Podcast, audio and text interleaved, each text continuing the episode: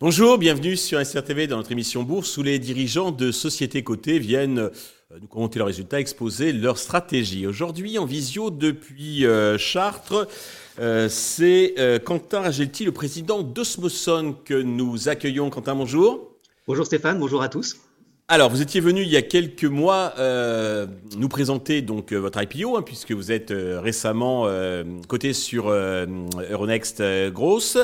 Peut-être deux mots sur, de présentation sur votre activité pour ceux qui n'ont pas vu la première interview.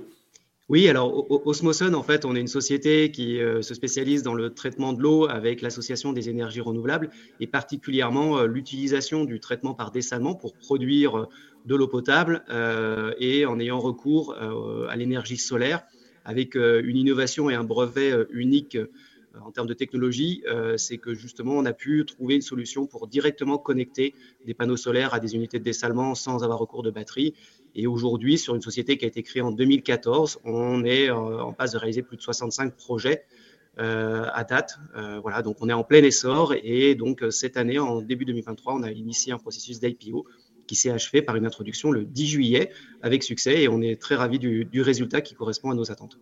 Très bien.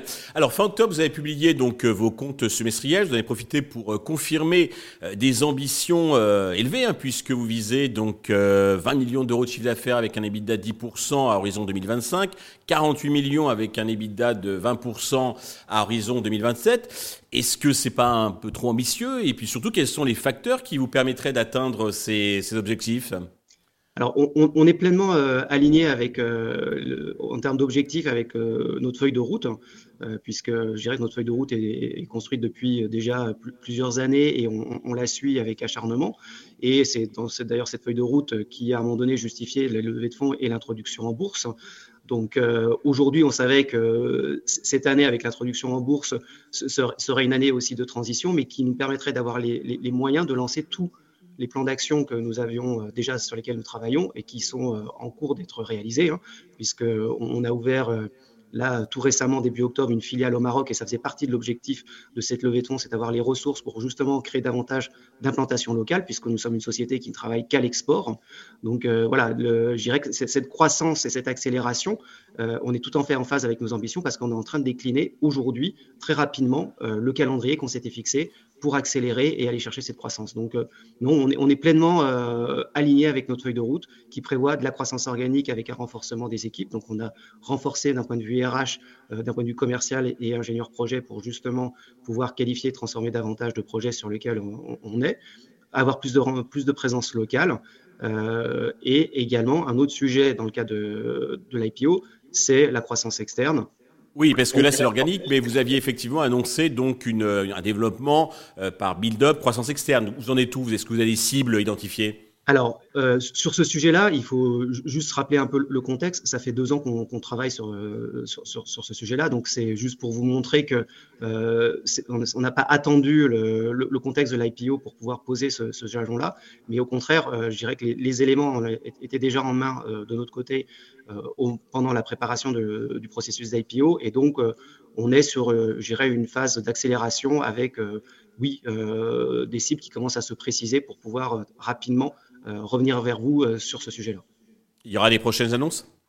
Ah oui, oui, c'est l'objectif. Je veux dire, si on, si on, si, si, on sait notre feuille de route, c'est l'objectif, c'est de vous faire des annonces. Alors, de le calendrier, je ne le maîtrise pas encore complètement, mais ça sera effectivement, et dans un délai euh, assez court, je le souhaite. En tout cas, on travaille avec acharnement et ça faisait partie des éléments qu'on souhaitait lancer, l'IPO bouclé, pour pouvoir accélérer. Donc, on est aujourd'hui dans le timing qu'on s'était fixé, mais l'idée, c'était effectivement d'aller assez vite et de faire des annonces euh, assez rapidement, évidemment, dès qu'on aura quelque chose de, concret à annoncer. Parfait. Pour conclure, euh, Quentin, le petit message traditionnel à destination de tous les actionnaires et investisseurs qui, nous regardent et nous écoutent. Bah, déjà, je voudrais remercier tous ceux qui ont participé euh, et qui sont rentrés au, capital euh, d'Osmoson, hein, parce que ça a été euh, un gros travail, mais ça a été aussi un succès parce que finalement, le, projet d'Osmoson a, su rencontrer et faire écho auprès de, nombreux investisseurs institutionnels ou le, public. Donc déjà, un, grand merci. Et puis, ça nous oblige de, continuer et on a, tout, on a cette, cette ambition chevillée au corps aller chercher cette croissance et à continuer cette aventure et à vous faire des, des retours avec euh, des belles annonces dans, dans, dans, les semaines et mois à venir. Voilà. En tout cas, un grand merci à tous et à très bientôt. Très bien. Alors prochain rendez-vous, donc euh, indépendamment donc des, des, annonces de croissance externe et d'acquisition euh, sur le plan financier, je pense chiffre d'affaires en janvier, résultat en mars. Alors, euh, euh, c'est mars et avril, en fait. Hein, chiffre d'affaires en mars. Et, euh, on est sur Euronext Growth. On est effectivement, alors, pour information, on, a, on, vient juste de recruter un responsable financier, justement, pour pouvoir dire, accélérer les, les reporting. Mais on est sur, on a annoncé le calendrier, on l'a communiqué. Et c'est effectivement chiffre d'affaires fin mars et résultat fin avril. Parfait. Bien, nous allons suivre cela avec attention. Quentin, merci et à bientôt. Merci Stéphane. Merci à tous. Merci à tous de nous avoir euh, suivis. Je vous rendez-vous très vite sur Investisseur TV avec un nouveau président de société cotée.